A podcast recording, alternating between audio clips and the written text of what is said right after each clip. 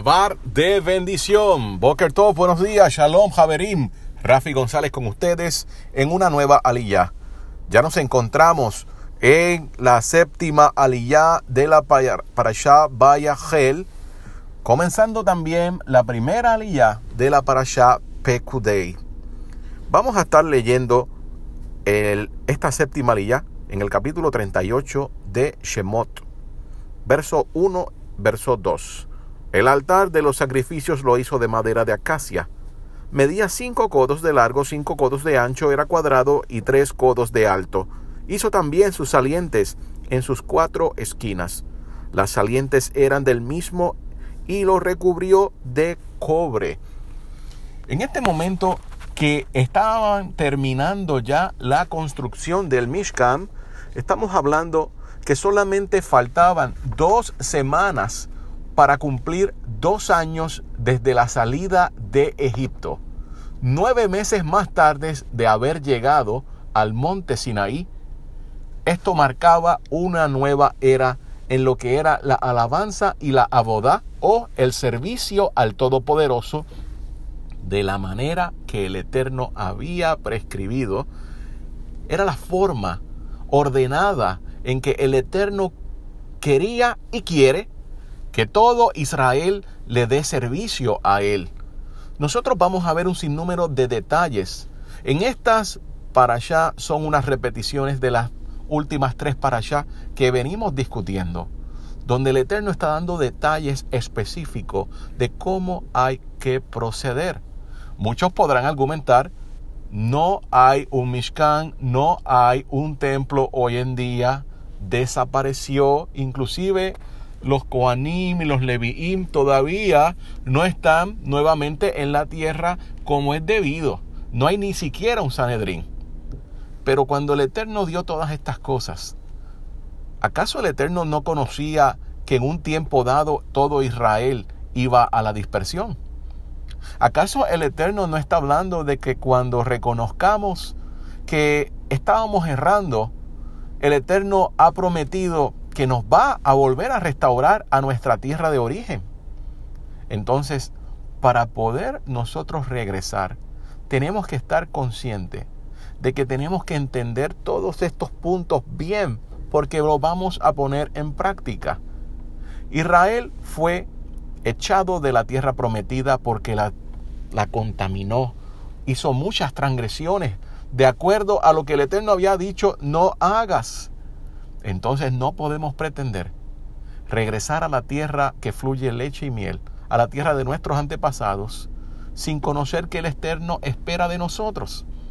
Nosotros tenemos que estar conscientes que cada pieza del Mishkan o cada pieza del templo, del altar, etcétera, tiene una especificación y es como el Eterno lo ha declarado.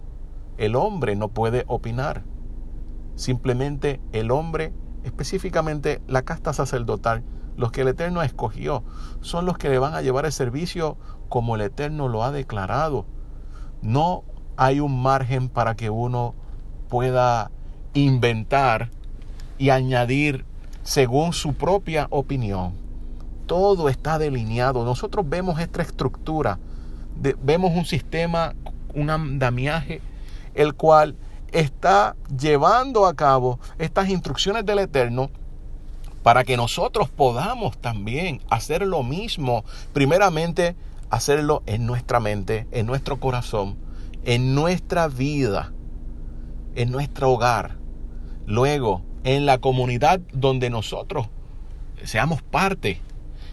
Y obviamente todo esto se va a ir traduciendo en un macro cuando llegue el momento de regresar a nuestro lugar, conociendo que cada hijo de Israel tiene una función en específica y si nosotros conocemos nuestros roles, nuestros papeles, qué nos toca hacer, no habrá conflicto, porque ya cada cual hemos sido adiestrados en la dispersión. Hay profecías, profecías de índole rabínica, que aluden a que el pueblo que va a regresar, el Israel que está en la dispersión, todavía es más celoso de la Torá, de las tradiciones de Israel, que los mismos que hoy habitan en la tierra prometida. Y con esto no quiero despreciar y poner o denigrar en otro lugar a la casa de Judá y algunas otras personas que están allí ahora. Pero el Eterno está buscando que nos paremos con el celo que Él ha transmitido para hacer todo lo que es correcto. Estamos llegando en un momento crucial de nuestras vidas y en el mundo donde el mundo va en una dirección totalmente opuesta. Inclusive, lamentablemente, en algunas ocasiones el judaísmo tradicional también va en otra dirección que no es la que el Eterno ha dado. Lamentablemente algunas personas eh, en el judaísmo nazareno, en el mesianismo, las raíces hebreas, como usted le llame, también están desviándose y yéndose en su propia opinión. Entonces el Eterno está especificando, así es que yo quiero que se trabaje y que se me dé honor, esplendor, en un servicio perfecto. Cada una de las piezas del Mishkan tenía su cobertura. Cada una tenía quienes eran los que lo iban a transportar. Así que, ¿qué mejor comenzar a estudiar, a empezar a indagar en qué consiste todo esto? Porque pronto llegará el momento de que se restaure, de que todo Israel llegue y que todo Israel conozca cuál es su posición y qué le toca hacer. Que el Eterno los bendiga y los guarde. Gracias por escuchar esta alía. Por favor, compártanla. Shalom.